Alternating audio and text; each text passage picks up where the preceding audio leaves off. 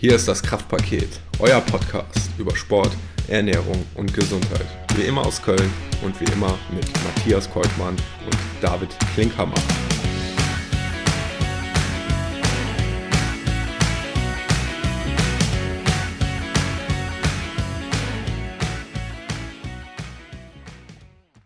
So, liebe Zuhörer, das heutige Thema ist vegane Ernährung und wir haben uns dazu entschlossen, das Thema aufzusplitten das bedeutet, dass wir in dieser Folge das Thema vegane Ernährung und Gesundheit behandeln. Ich werde über meine vegane Challenge der letzten Wochen sprechen und wir werden auch mal beleuchten, wo Veganer in ihrer Ernährungsweise auf ihre Grenzen stoßen könnten, was die Nährstoffaufnahme angeht, aber eben auch, was Veganer ähm, Leuten, die eine omnivore Ernährungsweise, also Allesesser, äh, vorziehen, voraus haben.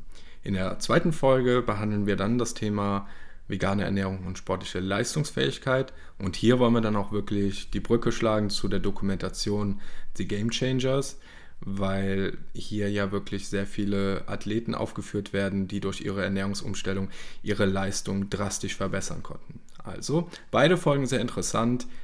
Ich bin sehr gespannt und würde dann das heutige Thema jetzt eröffnen. So, David, du hast dich ja in den letzten Wochen, vier Wochen waren das jetzt? Ja vegan ernährt. Und das würde ich jetzt erstmal thematisieren am Anfang, dass du deine eigene Erfahrung jetzt ein bisschen mit reinbringst. Was mich erstmal interessiert, du als Hobbykoch stehst ja oft in der Küche und ähm, bereitest deine Gerichte überwiegend selber vor. War das jetzt eine Schwierigkeit, irgendwie vegan zu kochen? Sonst ist du ja ganz normal Mischkost, Fleisch, Fisch, alles dabei. War das schwierig für dich? Ja, also der Kochprozess an sich eigentlich nicht. Also es gibt viele vegane Produkte, auf die man zurückgreifen kann und die ja mindestens zu genauso guten Ergebnissen führen wie mit tierischen Produkten. Sprich, da habe ich jetzt keine große und, großen Unterschiede festgestellt. Ähm, ist jetzt natürlich so, dass ähm, das Steak in der Pfanne oder die Boulette aus der Pfanne ähm, kategori kategorisch eben weggefallen ist und da dann eben das Ersatzprodukt her musste. Ähm, gibt aber auch sehr viele schöne und echt leckere Sojaprodukte, die man sich machen konnte. Und da war ich tatsächlich positiv überrascht. Darüber hinaus, ich bin ja auch ein Nudelesser. Ich muss alle zwei Tage meine Portion Pasta essen. Das Schöne ist, ich habe eine Nudelmaschine zu Hause, also eine elektrische Nudelmaschine. Und da kann ich quasi selber bestimmen, was in den Nudelteig mit reinkommt. Und in den meisten Nudeln, die man im Handel kauft, ist ja Ei mit verarbeitet. Das muss allerdings nicht sein, weil einen guten Nudelteig kann man auch einfach aus Mehl und Wasser herstellen. Und das habe ich dann zum Beispiel gemacht. So, und eine Tomatensoße ist ja sowieso vegan. Das heißt, Nudeln mit Tomatensoße war überhaupt kein Problem, kann ich essen. Und da ist dann vielleicht lediglich der Parmesan on top weggefallen. Okay, und wie sieht das geschmacklich aus? Ähm, würdest du sagen, das war vom Geschmack her, würdest du so weiter essen oder hast du was vermisst? Oder vielleicht auch jemand, der mitgegessen hat, dass da irgendwie eine, ein Feedback an dich kam. Jo, ich, ich vermisse das irgendwie über die vier Wochen. Ich würde jetzt schon gerne wieder Fleisch essen oder weil ich weiß nicht, wie du sonst kochst, aber irgendwie Käse, was überbackenes essen. Ja. Ja, gut, also der Kochprozess an sich, so Geschmacksnuancen, die arbeitest du ja eigentlich nicht mit tierischen Produkten aus, sondern das machst du mit Gewürzen. Und Gewürze sollten eigentlich auch alle vegan sein. Das heißt, wenn man mit Salz und Pfeffer arbeitet, wenn man mit ähm, Paprikapulver oder mit Kräutern und anderen exotischeren Gewürzen arbeitet, kann man ja einen wunderbaren Geschmack kreieren. Dazu kommt dann das Fett und beim Fett ähm, greift man ja mittlerweile ja auch eigentlich nicht mehr auf tierische Produkte zurück, sondern man nimmt ein gutes Olivenöl oder wenn man sich beispielsweise Falafel macht, wo man dann mal frittieren muss, dann kann man auch ein gutes Rapsöl nehmen. Ähm, ist sowieso gesundheitlich vorteilhaft, weil es wertvolle Omega-3-Fettsäuren enthält und ähm, ist generell, aber da kommen wir noch drauf zurück, abzuraten, äh, für Kochprozesse tierisches Fett zu verwenden. Klar, dann gibt es natürlich auch Produkte, die natürlich in manche Gerichte einfach mit rein müssen, die dann auch tierischer Natur sind. Das sind alle überbackenen Speisen. Ähm, da habe ich dann tatsächlich drauf verzichtet. Also ich habe nichts Überbackenes gegessen, weil ich nicht so überzeugt von veganem Käse war. Ich habe es aber auch allerdings nicht ausprobiert. Also zum Frühstück schon, als Käsescheibe, das hat eigentlich ganz gut geschmeckt, aber nicht ähm, als verarbeitetes Produkt ähm, und zur Weiterverarbeitung. Das habe ich jetzt nicht getestet. Ja, und darüber hinaus natürlich, wir hatten es schon in unserem Faktenpaket Eier so ein bisschen thematisiert. Eier sind natürlich auch wichtig, wenn man beispielsweise einen Kuchen backt. Aber auch da kann man sich gut Abhilfe schaffen mit ähm, ja, Fruchtpürees, hat man ja gesagt.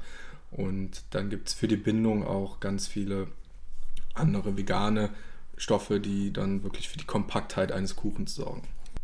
Alles klar, also beim Einkaufen habe ich jetzt das Gefühl, gibt es relativ wenig Probleme, wenn man einfach vegan einkaufen möchte, weil es zu jedem tierischen Produkt mittlerweile vegane Korrelate gibt. Ich habe auch letztens vegane Fischstäbchen tatsächlich gesehen. Äh, ich weiß nicht genau, was drin ist, aber das Einkaufen war anscheinend dann so das geringste Problem noch, oder? Ja, definitiv. Also in jedem Supermarkt fängst du erstmal mit der Obst- und Gemüseabteilung an und da langst du dann ordentlich zu. Und dann langst du natürlich, wenn du dich vegan ernährst, da auch ähm, mehr als sonst zu, damit du halt ähm, ja, deine ganzen ähm, Nährstoffe bekommst. Ja, und wenn es dann rübergeht zur, ähm, zu den Milchprodukten, da sind dann mittlerweile ja auch, wie du schon gesagt hast, diese Korrelate, also ja. Soja, Sojaprodukte genau. und ähm, beziehungsweise andere Milchprodukte, Pflanzenmilchprodukte, Mandelmilch, Hafermilch etc. Und ja, und wenn man dann eben weitergeht zu Fleisch- und Wurstwaren, da hast du dann natürlich auch wieder die Möglichkeit, ein Ersatzprodukt zu holen. Ich hatte es eben schon gesagt. Ich habe einen Käse probiert, der war gar nicht so schlecht. Ich glaube, Basis war so Kokosöl. Mhm. Und dann gibt es natürlich, wie du auch schon gesagt hast, so ja, Fleisch- und Fischersatzprodukte. Ich muss sagen, da ich Fleisch esse, habe ich darauf zurückgegriffen, fand es auch gut, hat gut geschmeckt. Aber ich finde halt, wenn man sich dazu entschließt, sich vegan zu ernähren, warum braucht man dann ein Ersatzprodukt für Fleisch?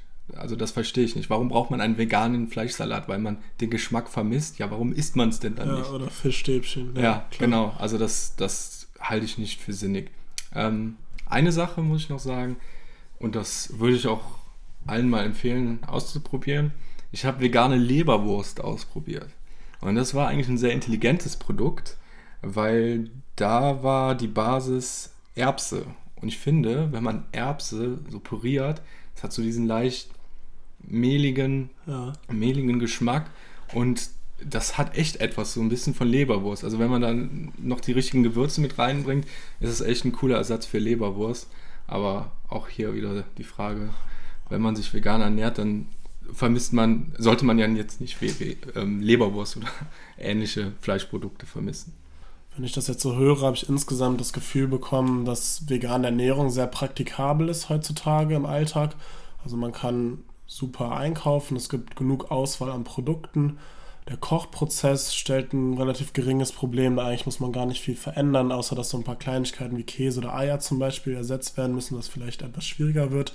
Geschmacklich sind die Produkte auch meistens sehr, sehr gut. Und ähm, genau, in dieser Folge soll es darum gehen, welche Auswirkungen vegane Ernährung auf unsere Gesundheit hat. Und da würde mich jetzt auch interessieren, David, wie das bei dir war, wie hat sich die Gesundheit verändert? Du hast, das weiß ich, die Herzfrequenz auch mal vorher gemessen, die Ruheherzfrequenz. Mhm.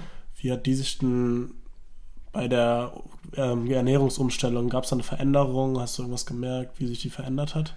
Ja, also man muss von Anfang an erstmal sagen, als ich mit der veganen Ernährung angefangen habe, war mein Zustand wirklich top. Also ich habe war gesund, ich hatte äh, Ruhe, Ruhe Herzfrequenz von, beziehungsweise Ruhepuls von 41, was sehr gering ist, aber das liegt auch daran, dass ich Ausdauersportler bin. Ähm, ich bin selten krank. Meines Erachtens habe ich mich ähm, sehr ausgewogen ernährt, also ich habe jetzt nicht übermäßig Fleisch gegessen und habe mich irgendwie krank gefühlt oder habe irgendwelche schlechten Körperparameter etc. gehabt. Ne, das war halt meine Ausgangsposition. Das heißt, ich habe mir jetzt nicht irgendwie erhofft, dass meine Gesundheit sich noch weiter verbessert. Na, damit habe ich jetzt nicht gerechnet. Von daher, ähm, um auf deine Frage zurückzukommen, ich habe eine sehr gute Ruheherzfrequenz gehabt. Ja, und da muss ich dann leider sagen, dass die Ruheherzfrequenz sich um 10 Schläge verändert hat, und zwar nach oben hin. Also bei 51. Ja, genau. Genau. Wie sah das beim Training aus? Also die Herzfrequenz wird ja auch massiv, die Ruheherzfrequenz durchs, durchs Training, durch Ausdauertraining beeinflusst. Hast du dein normales Lauftraining fortgeführt in der Zeit? Ja, ich habe es zumindest versucht, aber was mir aufgefallen ist, so gerade die ersten beiden Kilometer hatte ich echt Schwierigkeiten reinzukommen. Mir war wirklich danach abzubrechen, weil ich einfach nicht die Energie aufbringen konnte, die übliche Strecke zu absolvieren. Und da war es dann auch so, dass ich dann auch nach der Mitte der Strecke, so nach 5, 6 Kilometer gesagt habe, okay, heute stehen keine 15 Kilometer an, ich schaffe heute allerhöchstens nur 10 Kilometer zu laufen. Okay, das kann natürlich auch verschiedene Hintergründe haben. Ähm, ich würde jetzt direkt daran denken, dass du vielleicht insgesamt auch vielleicht weniger gegessen hast, weniger Kalorien zu dir genommen hast, deswegen vielleicht auch weniger Energie im Training hattest. Wie sieht die Gewichtsveränderung aus oder gab es überhaupt eine Gewichtsveränderung? Hat sich da was getan? Ja, ich habe zwei Kilo abgenommen. Ah ja. ja, habe ich mir gedacht, ne, dass, dass du vielleicht ein paar Kilo abgenommen hast, klar. So, bei der Gewichtsabnahme will ich einfach mal hinzufügen, dass ich nicht darauf aus war, jetzt Gewicht zu verlieren. Sprich, ich könnte das jetzt nicht unbedingt als Diätform empfehlen, um massig Gewicht in kurzer Zeit irgendwie abzunehmen. Wenn ich jetzt an veganes Essen denke, gerade an ja, sehr kalorienreiche Kost, fallen mir da direkt Hülsenfrüchte ein, vor allem Nüsse. Und ich weiß, dass du die nicht so gut verträgst, stimmt das? Ja, genau. Also es liegt nicht daran, dass ich sie nicht mag. Also ich liebe Hülsenfrüchte. Das Problem ist, dass ich sie nicht vertrage, beziehungsweise nur bis zu einem gewissen Maß vertrage. So, und bei Hülsenfrüchten muss man sagen, Soja ist eine Hülsenfrucht, Erdnüsse sind Hülsenfrüchte und bei Erdnüssen hast du natürlich auch viele Produkte wie Erdnussmus, ähm, was man dann gut als Ersatz beim Frühstück etc. nehmen kann. Ja, dann hat man Linsen, beispielsweise auch ähm, und natürlich auch Bohnen. Das sind alles sehr wertvolle Proteinquellen, auf die man letzten Endes zurückgreifen sollte, wenn man sich vegan ernährt, um eben dann auch auf sein gewisses Pensum zu kommen. So, ich habe das dann natürlich auch versucht, sprich ich habe übermäßig viel davon zu mir genommen, also mehr als sonst und ich habe halt gemerkt, dass sich das auf die Verdauung ausgewirkt hat.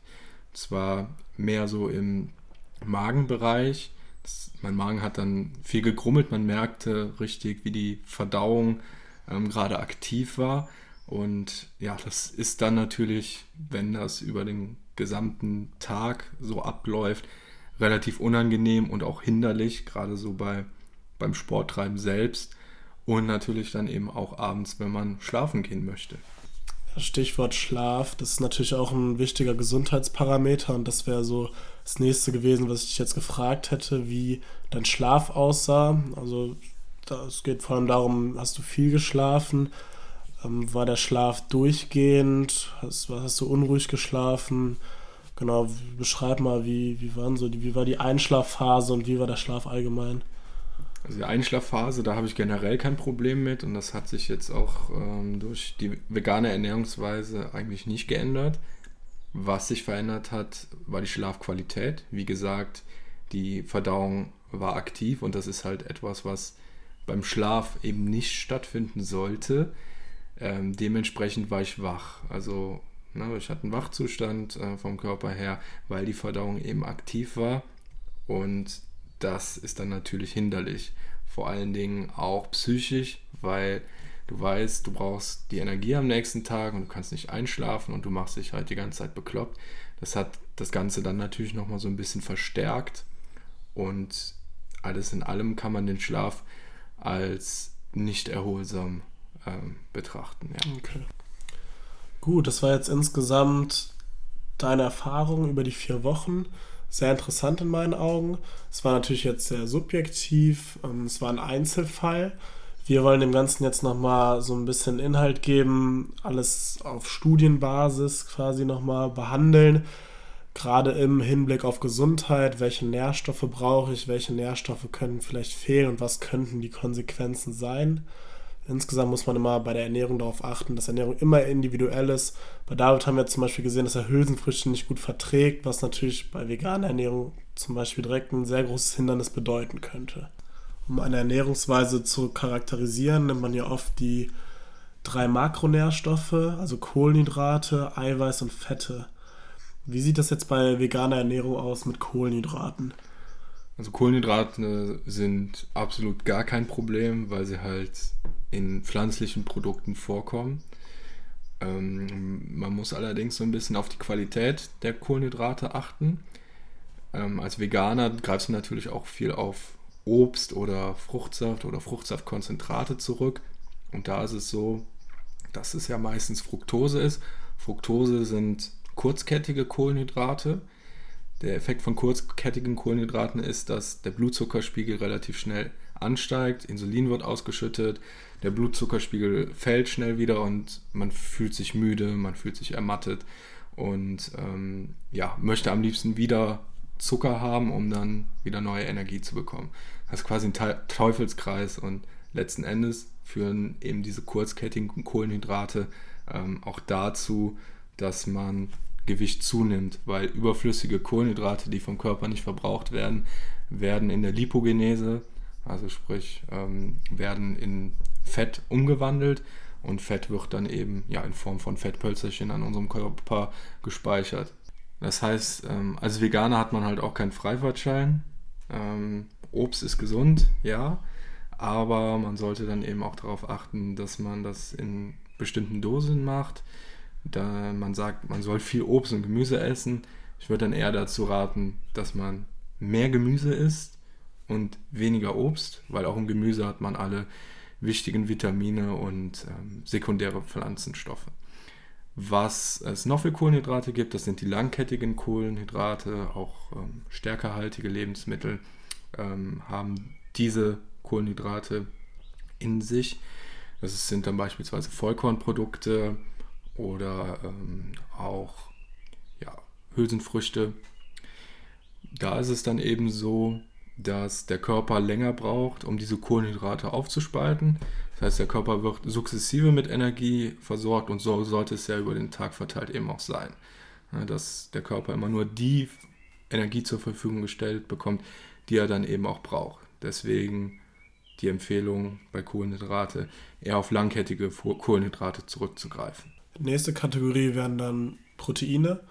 Proteine kann man zum Beispiel über, ja, ich nehme es viel Magerquark zum Beispiel, ein tierisches Produkt natürlich, aber auch viele Hülsenfrüchte wie zum Beispiel Nüsse, auch da ist viel Protein enthalten. Gibt es da jetzt einen Unterschied, ob ich tierische oder pflanzliche Proteine esse? Sind ja in beiden eigentlich Aminosäuren drin. Ähm, wo ist da der Unterschied? Ja, genau, also erstmal bei Proteinen, Proteine sind auf alle Fälle wichtig für jede Ernährung, weil Proteine sind ähm, dafür da, um Strukturen zu bilden oder Strukturen am Training dann eben wieder ähm, zu reparieren. Dementsprechend Veganer und auch Leute, die sich omnivor ernähren, sollten gucken, dass sie ähm, die richtige Anzahl an Proteinen zu sich nehmen. Da geht es aber dann eben auch um die Qualität der Proteine. Und zwar spricht man von essentiellen Aminosäuren. Das sind die Aminosäuren, die man dem Körper zufügen muss, eben für diese Prozesse, die ich eben genannt habe. Und da sind die ähm, omnivoren Ernährer, nennen wir sie mal so, im Vorteil, weil tierische Produkte, ja, man kann es sich ja schon denken, ähnlich sind wie ähm, ja, wie, wie, wie beim Menschen, ja, also dass die Aminosäurenzusammenstellung ähnlich ist wie beim Menschen. Das heißt, wenn wir tierische Produkte zu uns nehmen, geben wir eigentlich schon gute Gewissheit, dass wir alle essentiellen Aminosäuren zu uns nehmen. Ähm, das ist allerdings auch jetzt nicht wieder ein Freifahrtschein. Ich äh, sage jetzt nicht, wir essen jetzt alle fette Leberwurst oder nur noch Hamburger oder Hotdogs, um an unsere essentiellen Aminosäuren zu kommen. Nein, ich rede da eher so von einem guten Stück Fisch oder ähm, einem guten mageren Steak. um, äh, oder wie du eben schon gesagt hast, du isst gerne Magerquark. Auch da sind viele der essentiellen Aminosäuren drin. Ähm, das ist bei den pflanzlichen Lebensmitteln gar nicht so, weil ähm, die haben zwar viele Proteine, aber da, bei der Zusammensetzung ist es eben ein bisschen anders. Die Proteine, die, also die, die pflanzlichen Lebensmittel haben immer nur einen Teil dieser essentiellen Aminosäuren und da muss man sich dann eben informieren. Da muss man dann eben intelligent planen, seine Mahlzeiten so planen, dass man Lebensmittel zusammenstellt, um dann eben auf das gleiche Ergebnis zu kommen wie bei den tierischen Produkten. Okay, also ist auf jeden Fall möglich, auch über pflanzliche Ernährung dann die Proteine und Aminosäuren zu bekommen. Etwas schwieriger für den Körper, diese aufzunehmen auch. Und ähm, Proteinpulver gibt es ja mittlerweile auch, nicht nur noch in Form von Molkeprotein, was also tierisch basiert ist, sondern auch als veganes Supplement. Ja, ganz genau. Also über Supplements und andere Nahrungsergänzungsmittel ähm, werden wir gleich auch noch ein bisschen was sagen für die Veganer, aber eigentlich kann man damit jede, genau. äh, jede Ernährungsform irgendwie. Ist quasi mittlerweile wie im Supermarkt, wo es das Korrelat gibt, zu jedem Produkt auch bei den Nahrungsergänzungsmitteln mittlerweile ja. ähnlich. Wahrscheinlich ernähren wir uns in 40, 50 Jahren äh, von, von einer grünen Tablette am Morgen, einer gelben äh, zum Mittag und abends. ja, keine Esskultur mehr. Ne? Ja. Das ist halt ein bisschen schade und da ging's, das, das war mir auch eben wichtig bei meiner Challenge, dass ich halt trotzdem gucke, dass ich mich normal ernähre und nicht genau. mich nur, nur von Supplements ernähre. Ja. Okay, letzter Makronährstoff wären dann die Fette. Auch hier ist sicherlich jedem bekannt, dass man beispielsweise Öle zum Anbraten einmal pflanzlich basiert bekommt. Du hast eben schon was von Rapsöl zum Beispiel gesagt, aber natürlich auch tierische Fette, zum Beispiel die klassische Butter zum Anbraten. Ähm, was gibt es da für Unterschiede, vielleicht auch von der Qualität der Fette? Ja, also bei tierischen Fetten sprechen wir meistens von gesättigten Fettsäuren. Das sind sozusagen die schlechten Fettsäuren, die zu all den Herz-Kreislauf-Erkrankungen führen, allen voran dann eben die Arteriosklerose. Also es sind ungünstige Fette, die eben dazu führen, dass unsere Gefäße verstopft werden. Liegt an Triglyceriden, liegt an dem ähm, schlechten Cholesterin. Ähm, sind wir ja auch schon in unserem Faktenpaket Eier drauf eingegangen. Will ich gar nicht weiter ausholen. Demgegenüber stehen dann die ungesättigten Fettsäuren, die wir dann eben in diesen Ölen finden. In Pflanzenölen, also Rapsöl beispielsweise oder Leinöl, sind äh, sehr vorteilhafte Fettsäuren drin. Das sind Omega-3-Fettsäuren. Die haben einfach den Vorteil, dass sie sehr kompatibel mit unseren Körperzellen sind. Hat einfach einen guten Effekt auf unseren Stoffwechsel und äh, vor allen Dingen auch für unsere Hirnleistung und unsere Herzleistung sehr wichtig, dass man diese ungesättigten Fettsäuren auch zu sich nimmt. Dementsprechend kann man auch sagen, ähm, Fette sind auf keinen Fall schlecht. Der Körper braucht Fette, aber auf die Qualität kommt es an. Nun ist es aber auch so, bei den pflanzlichen Fetten ähm, ist es lange nicht so, dass man alles zu sich nehmen kann. Es gibt die sogenannten Transfette, das sind so gehärtete Fette wie beispielsweise Margarine, so pflanzliche Margarine. Die sind dann auch für unseren Körper eher suboptimal und gehen so in die Richtung gesättigte Fettsäuren. Genau, das ist, diese Transfette entstehen ja durch industrielle Verarbeitung. Ne? Das ist ja zum Beispiel bei Margarine dann der Fall. Genau. So, das waren die Makros und während ich in mein Mikro spreche, frage ich dich doch gleich mal nach den Mikronährstoffen. Was eine Überleitung, David. Danke dafür. Hammer. ähm, ja, Mikronährstoffe gibt es ja unzählige im Körper und die wir auch über die Nahrung aufnehmen. Deswegen wollen wir gar nicht auf alle eingehen, sonst wird der Podcast oder die Folge jetzt hier zwölf Stunden dauern, sondern eher die, wo Veganer eventuell die Gefahr haben, in eine Mangelernährung einzugehen, ja, durch die Ernährungsform vegan, vegan essen. Und ähm, unser Mythos der Woche, David, was war das nochmal? Veganer haben einen Eisenmangel. Genau, das ist der Mythos der Woche. Also erster Mikronährstoff ist Eisen. Und generell kann man das jetzt nicht mit Ja oder Nein beantworten, weil das natürlich sehr plakativ und allgemein gehalten ist. Deswegen würde ich ein bisschen näher aufs Eisen erstmal eingehen. Wir brauchen 10 bis 15 Milligramm pro Tag Eisen. Und Nahrungsmittel, die viel Eisen enthalten, sind rotes Fleisch vor allem. Ja, ist natürlich jetzt als Veganer schlecht. Da kann man zumindest schon mal kein Eisen herbekommen. Von, diesen, von der Eisenmenge, die jetzt aufgenommen wird über rotes Fleisch zum Beispiel, werden nur 5 bis 15 Prozent resorbiert. Also wird relativ wenig überhaupt nur aufgenommen von dem, was wir essen. Und da gibt es auch nochmal Unterschiede, was die Resorption betrifft. Bei Fisch und Fleisch ist es so, dass die sogenanntes Hemmeisen enthalten. Das wird besser aufgenommen, da es unabhängig von anderen Nahrungsbestandteilen aufgenommen und resorbiert wird. Dann gibt es das Eisen, was in pflanzlichen ähm, Nahrungsmitteln enthalten ist. Hier wieder die Hülsenfrüchte, Linsen, Nüsse, Sojabohnen, Kichererbsen. Da ist das sogenannte Nicht-Hemmeisen enthalten. Und das wird eben schlechter aufgenommen, da es gebunden werden muss und schwerer löslich ist, also nicht so gut resorbiert wird am Ende. Also vielleicht, David, hattest du auch einen Eisenmangel, wer weiß. Weil du nicht so viele Hülsenfrüchte essen konntest. Ja, man weiß es nicht.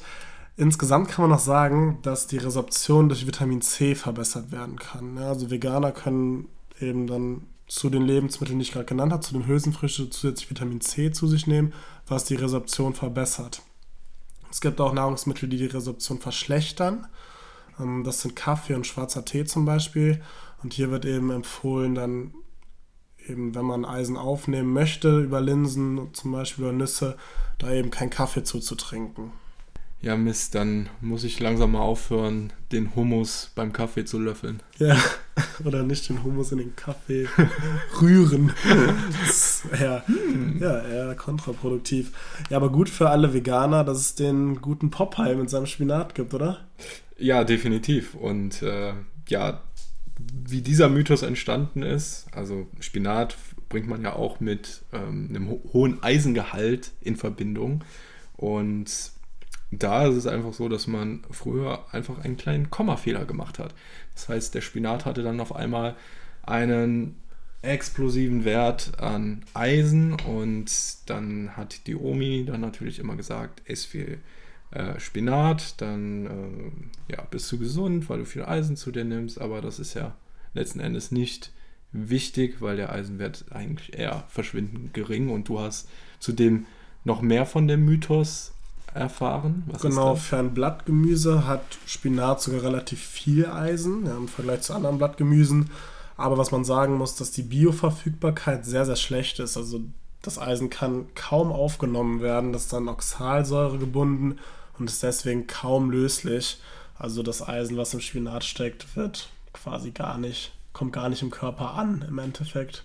Wenn jetzt ein Eisenmangel vorliegen sollte, kann es schlimmstenfalls zu einer Eisenmangelanämie kommen. Also Anämie ist immer eine Blutarmut. Hierbei ist die Produktion von Hämoglobin gestört. Hämoglobin ist der rote Blutfarbstoff. Und Symptome zeigen sich hier als Leistungsabfall oder Müdigkeit. Es gibt noch weitere sehr diffuse Symptome, die genannt werden können. Insgesamt kann man sagen, dass eine Gefahr besteht, bei veganer Ernährung in einen Eisenmangel zu geraten.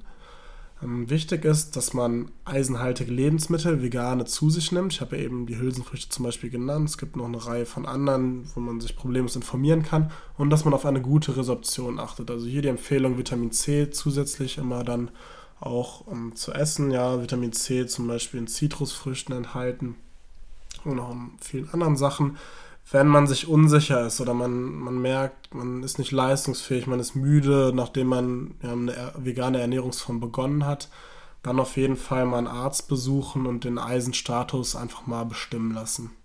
Okay, also den Mythos können wir jetzt nicht bestätigen. Jedoch sollten auch Leute, die sich vegan ernähren, ähm, mal drum kümmern, beziehungsweise mal darauf achten, dass sie ihren Eisenbedarf auch durch pflanzliche Lebensmittel decken können. Was mir in dem Zusammenhang, vor allen Dingen auch mit Blutbildung etc., ähm, noch einfällt, ist ein bestimmtes Vitamin und das wird auch oft in Zusammenhang mit veganer Ernährung gebracht und zwar das Vitamin B12. Hast du dazu was? Ja, richtig, Vitamin B12, auch Cobalamin genannt. Und du hast schon ein paar Funktionen genannt, unter anderem Proteinbiosynthese, wichtig fürs Nervensystem, wichtig für die Energiegewinnung und eben die Blutbildung, was du eben schon gesagt hast. Und hier liegt die Tagesdosis bei 4 Mikrogramm, also ziemlich wenig. Aber dieses Vitamin B12 kommt eben hauptsächlich in tierischen Produkten vor. Und das wird durch angereicherte Futtermittel eben den Tieren zugeführt. In pflanzlichen Nahrungsmitteln ist es nur sehr, sehr gering vorhanden. Man kann da Wurzel- und Knollengemüse und auch gegorenes, zum Beispiel Sauerkraut nennen. Aber hier ist auch der Anteil an Vitamin B12 sehr, sehr gering. Also fast ausschließlich über tierische Produkte kann man Vitamin B12, Cobalamin zu sich nehmen. Ähm, es gibt angereicherte Lebensmittel, vegane angereicherte Lebensmittel mit Vitamin B12, das ist zum Beispiel sowas wie Joghurt zu nennen. Es gibt noch zahlreiche andere. Hier ist darauf zu achten, dass diese dann nicht als bio oder ökologisch deklariert werden dürfen, weil eben noch was künstlich hinzugegeben würde. Also wer sich bio ernährt, kann nicht auf diese ähm, angereicherten Lebensmittel zurückgreifen.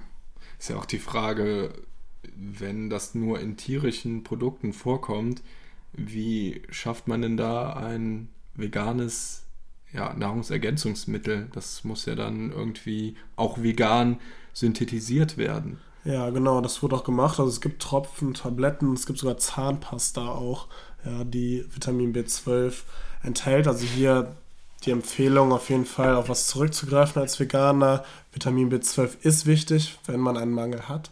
Kann es auch hier zur Anämie kommen, also die Blutbildung ist gestört, es kommt zur Blutarmut. Ähm, zeichnet sich aus durch blasse Haut, durch Rückbildung der Schleimhäute, die Nährstoffaufnahme, ja, durch die veränderte Schleimhaut, auch im Magen-Darm-Bereich, ist stark verschlechtert und es kann sogar auch zu starken zentralen Nervensystemschädigungen kommen, was also wirklich gravierende Folgen haben kann. Also auf jeden Fall hier die Empfehlung, Vitamin B12 über Nahrungsergänzungsmittel bei veganer Ernährung zu sich zu nehmen. Weitere Mikronährstoffe wären noch Jod, Calcium, Zink, die ja, vorwiegend in Fleisch vorkommen, aber die auf jeden Fall auch über verschiedene Gemüsesorten und Hülsenfrüchte zu sich genommen werden können und deswegen einfach auch diese Mikronährstoffe nochmal im Auge haben. Aber hier gibt es relativ selten akute Mangelerscheinungen. Okay, das ist auf alle Fälle ein sehr guter Hinweis. Jetzt mal ganz kurz noch zu einem anderen Thema, was mir wirklich sehr am Herzen liegt. Matthias, wusstest du, dass ein großer Teil der Obst- und Gemüseernte es nicht in den Supermarkt schafft, weil es nicht der Norm entspricht? Diese Lebensmittel bleiben dann einfach auf dem Feld liegen, werden weggeschmissen oder anderweitig aufbereitet. Zum Glück gibt es Unternehmen wie Etepetete, die sich zur Aufgabe gemacht haben, in einem Netzwerk von Biobauern dieses extravagant aussehende Obst und Gemüse abzufangen. In einer Gemüsekiste wird dieses dann direkt CO2-neutral und frisch vom Feld bis an deine Haustüre geliefert. Du entscheidest, ob dies wöchentlich oder alle zwei Wochen passiert. Außerdem kannst du dein Abo jederzeit kündigen. Etepetete überzeugt mit einer kürzeren Lieferkette, nachhaltiger und plastikfreien Verpackung, effizientem Anbau und 100% Bio. Etepetete ist nachhaltiger, ökologischer und leckerer und seit Januar sogar komplett klimaneutral. Matthias und ich sind bereits Retter. Werde auch du zu einem und spare mit dem Code Kraftpaket 5 Euro auf deine erste Box. David, ich habe jetzt das Gefühl, vegane Ernährung hat seit diesem Jahr oder auch schon früher ähm, einen höheren Stellenwert in der Gesellschaft. Ich habe das Gefühl, mehr Leute ernähren sich vegan. Wir hatten auch in unserer Folge über die Neujahresvorsätze, da hatten wir 37 Prozent der Leute haben den Vorsatz vegan oder vegetarisch, okay, oder vegetarisch zu essen ähm, in diesem Jahr. Ja, wodurch entsteht dieser Trend, sage ich jetzt mal, oder auch diese Überzeugung vieler Leute, dass vegane Ernährung jetzt genau das Richtige für sie ist? Also es gibt ja sehr viele Aspekte. Ich würde jetzt mal gerne auf den Gesundheitsaspekt zurückkommen. Und das liegt einfach daran, dass viele, die ihre Ernährung umgestellt haben, das ja auch tun, weil sie sich was erhoffen auf ihre Gesundheit. Also sie sind vielleicht unzufrieden mit ihrer Gesundheit, ähm, leiden vielleicht unter Schlaflosigkeit oder äh, akute Stresslevel, hoher Blutdruck etc. Ähm, und dann, wenn man sich da die Ernährungsform anguckt der Leute, dann würde man eben erkennen, dass diese sehr suboptimal und nicht ausgewogen ist. Das heißt, die Leute fangen dann, äh, essen dann wahrscheinlich sehr viel Fleisch dann unter der Woche, zu wenig Obst, zu wenig Gemüse und dann ist es ja eigentlich fast schon logisch, dass wenn sie die Ernährung umstellen und dann komplett auf das Fleisch verzichten und mehr Obst und Gemüse zu sich nehmen, dass sie da einen gesundheitlichen Aspekt ähm, bzw. Effekt dann eben äh, spüren und von daher muss man das einfach nochmal unterstreichen, dass das in vielen Fällen äh, wirklich förderlich sein kann, weil vegane Ernährungsform ist ja letzten Endes eine Form, wo man ähm, Mehrwert auf die wirklich gesunden Lebensmittel, also Obst und Gemüse, wo die DGE ja auch schon seit ähm, Jahrzehnten propagiert, dass man äh, fünf Portionen Obst und Gemüse pro Tag zu sich nehmen soll. Und das passiert dann auch einfach automatisch, weil andere Lebensmittelgruppen wegfallen. Und von daher ist der gesundheitliche Effekt umso erheblicher dann. Ich habe auch das Gefühl, dass viele Leute dann wirklich das erste Mal in ihrem Leben bewusst essen, bewusst einkaufen, überhaupt darüber nachdenken, was sie überhaupt essen und vorher vielleicht eher nach Appetit und Hunger eingekauft und gekocht haben oder sich ernährt haben und dass eben durch einfach, dass überhaupt mal eine Ernährungsumstellung erfolgt, dass allein dieser Aspekt schon viel ausmacht, was eben ja, Ernährung, gesunde Ernährung ausmacht. Ja, und dann kommt natürlich noch so der Aspekt da, ähm, auch wenn man mit dem Rauchen aufhören möchte, dann ist es halt der kalte Entzug. Ne? Man äh, raucht einfach keine Zigarette mehr, damit man auch langfristig erfolgreich ist. Wenn man jetzt anfängt und sagt, okay, ich esse nur noch einmal die Woche Fleisch, das lädt natürlich dann auch wieder zu Ausnahmen ein. Ja, dann steht dann irgendwie wieder ein Geburtstag an und dann hat man doch wieder ein dickes Steak gegessen und dann denkt man sich, okay, zwei Tage später, man geht mit den Kollegen beim Metzger in der Mittagspause essen, ja gut, kann ich ja auch nochmal eine Ausnahme machen. Ne? Und dann ist man schnell schon wieder da drin. Aber wenn man strikt sagt, ich verzichte auf diese Produktgruppe, ähm, läuft man eben auch nicht Gefahr, da wieder in alte Verhaltensmuster irgendwie reinzufallen und seiner Gesundheit dann letzten Endes wieder zu schaden. Was ja auch immer wichtig ist bei so einer Lifestyle-Ernährung, nennt ich das jetzt mal, ist ja schon irgendwie ein Teil vom Lebensstil der Ernährung. Ist ja immer, dass man irgendwie sich auch an Vorbildern orientiert oder an ja, Idolen. Und da sind natürlich gerade so die Influencer bei Instagram, finde ich, unheimlich wichtig für viele Leute. Da wird auch im Bereich Ernährung und vegane Ernährung unheimlich viel gemacht. Also jede zweite Person da ernährt sich vegan, würde ich mal sagen. Mindestens von diesen ganzen Fitnessmodels und so weiter. Ja, das ist natürlich eine Vorbildfunktion, die die haben und viele ja, folgen den Leuten und wollen einfach auch mal dann diese Ernährungsform ausprobieren, weil die sehen, aha, die sehen super aus mit der Ernährung, das möchte ich auch mal ausprobieren, das möchte ich auch, ich möchte auch so einen Körper haben, dass die Leute dann die Ernährung auch deshalb wahrscheinlich umstellen. Ja, also definitiv.